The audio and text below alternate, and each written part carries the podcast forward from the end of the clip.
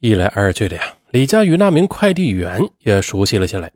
李佳得知他叫张坤鹏，二十九岁，江苏淮安人，父母都在老家。由于老人身体不好，每次住院都要花费几千元钱，家里的经济是捉襟见肘。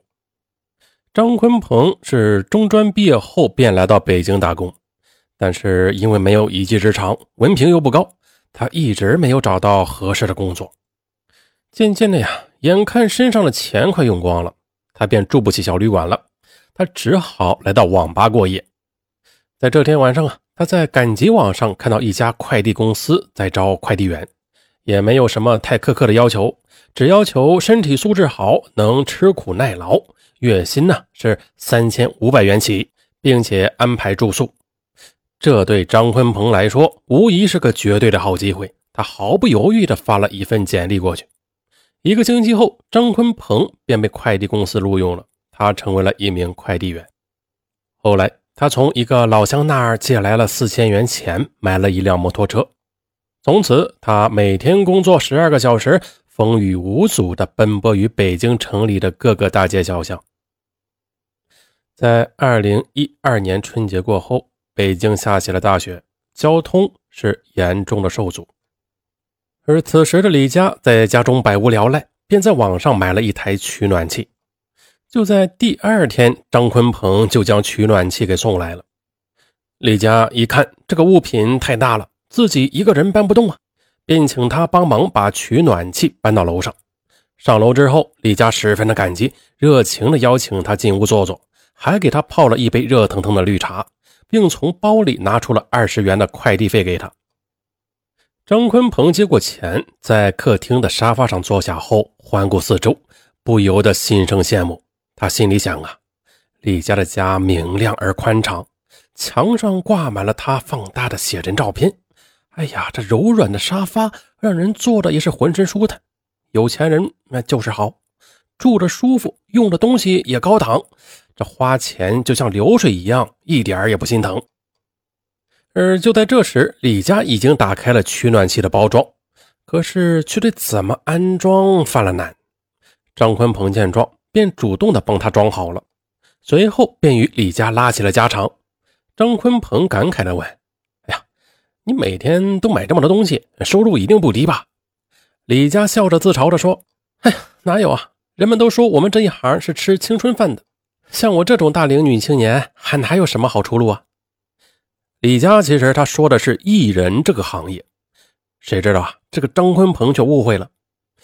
呃，这个女人这么有钱，又天天的在家里闲着，那不是二奶就是小三啊！他的心里暗暗的揣测着。李佳呀，他自然不知道张坤鹏的想法。不过打那天以后，他们之间就更熟了。张坤鹏也经常把李佳的快递送上楼。热情的李佳也常常的邀请他进屋喝杯水。二零一二年四月底的一天，李佳照例的在电脑前浏览着淘宝等购物网站，他看中了一款酸奶机，外形是小巧可爱，用法也是简单又方便，秒杀价才五十五元。哎呀，他便欣喜的准备买下来，可是却发现网银的余额不足了。他打开网银明细一查，这才惊讶地发现，在这短短不到一年的时间里，他在网上购物竟然已经花了近十万元。这不仅将自己每月的商演走穴的收入花得精光，那这几年好不容易存下来的钱，哎呀，也差不多败光了。这一下，李佳决定了，他要戒掉网购的瘾。可是他每天一开电脑，便不由自主地点开淘宝网了。啊，看当天发布的新品和抢购活动，即便是关掉电脑、拔掉网线，他满脑子里啊还是想着那些琳琅满目的网购商品。那天呀，他一整天都没有收到快递，整个人就像是生病了一样，无精打采的，并且对任何事情都提不起兴趣了。一直煎熬到晚上十一点，哎呀，他终于忍不住了，打开电脑，在网上买了一双凉鞋。这才心满意足。随后啊，他在网购达人的 QQ 群里，他将自己刚拍下的凉鞋图片晒出来，与网友们讨论，还开玩笑的说呀：“我发誓，再购物你就剁手。可是啊，最后发现自己是千手观音。二零一二年七月中旬的一天，李佳受邀参加一场商演。呃，商演完了，有钱了。回到家后啊，他特地又上网将一款自己心仪已久的真皮背包买了下来，并指定张坤鹏所在的快递公司帮忙托运。次日下午，张坤鹏如约的将皮包送至他家。张坤鹏在敲响李家的家门时啊，这个李家他刚洗完澡呢。他见张坤鹏热得满头是汗，李家便热心的递过去一张纸巾和一瓶冰镇汽水。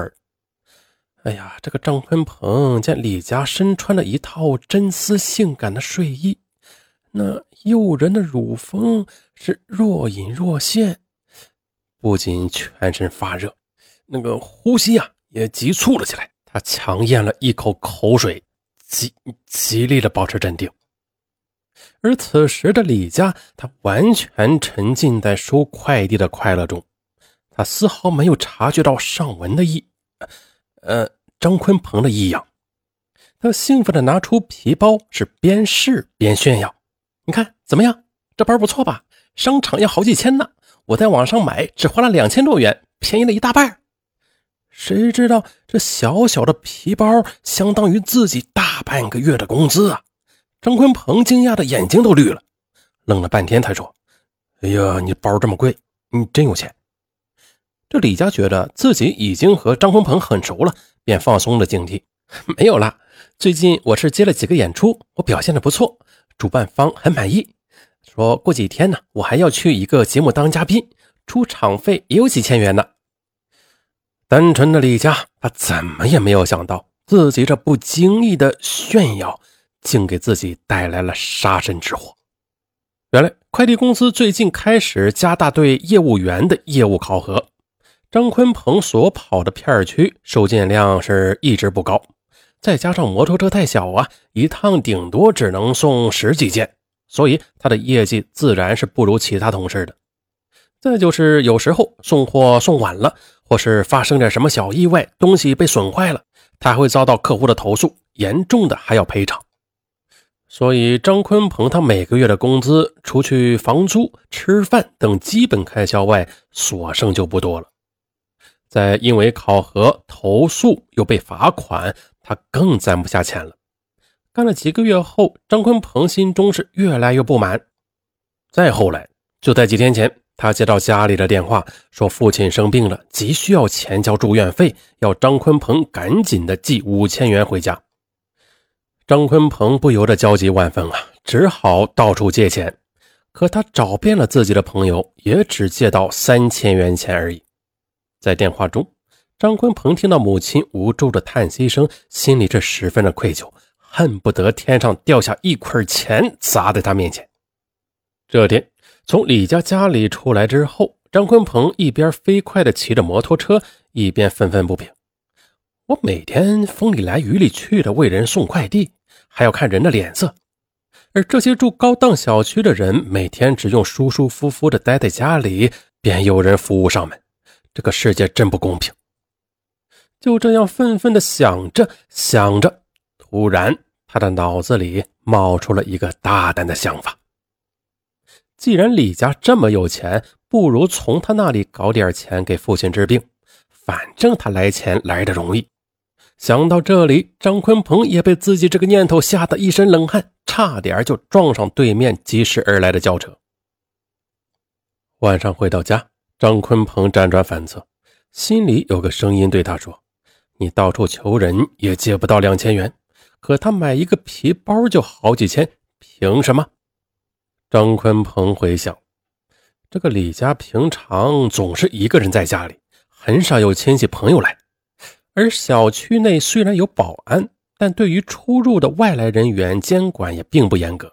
再加上他平日里经常来送快递啊，保安早就认识他了，一般也不会多问的。想到这儿，张坤鹏终于下定了决心，伺机从他家搞点钱。二零一二年七月三十日，张坤鹏在送快递时发现了又有一件包裹是李家的，犹豫片刻后。他私自的将这一件货给压了下来。到了晚上，张坤鹏按响了李家家的门铃，谎称临下班时接到他的一个快递，专程的给他送过来。李家欣喜不已啊，一边道谢，一边将张坤鹏让进了屋内。张坤鹏趁李家不注意，偷偷的将门给反锁了。进屋之后，张坤鹏四处张望，确定了家中仅此李家一人。这时，李家将一杯茶端到他面前。就在李家弯腰的时候，一条深深的乳沟再次激起了张坤鹏的欲望。趁着李家转身之时，张坤鹏从背后将他死死地抱住了，并拿出早已准备好的绳索，将其双手反绑，拖到卧室的床上。这一下，李家被吓坏了，他大喊救命。而张坤鹏，他听到李家大喊大叫，惊恐不已，他一把掐住他的脖子。李家双脚乱蹬，拼命挣扎，可是最后终于不动了。发泄完毕之后，张坤鹏见李家没了气息，惊慌不已。他胡乱地收拾了一下现场，并从李家的包中搜出了一千多元钱，便匆匆离去。当晚十九时四十三分，张坤鹏从北京站乘坐 T 二幺五次列车外逃。李家的尸体很快被家人发现并报警。次日晚上十点零五分。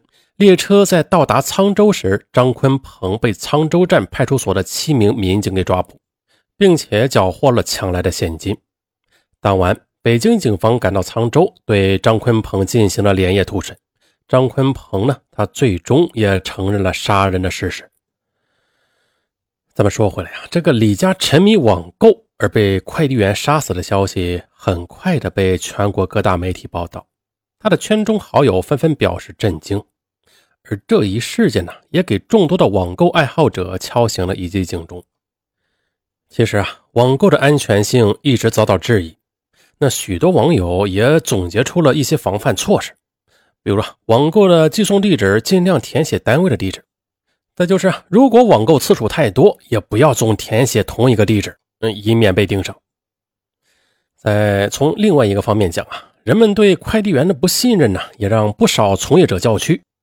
其实啊，大多数的快递公司的快递员都很专业，像张坤鹏这样的人，毕竟只是极少数的。我们呢，也不能因为他一个人而使整个行业蒙羞。有听友说了，尚文，你这说来说去净说废话。尚文呢，只是想提醒大家，呃，防人之心不可无。嗯，特别是那些听尚文说大案的，美得让人窒息的啊，并且经常一个人在家的那些女听友们。你们说是也不是呢？好了，咱们下期不见不散。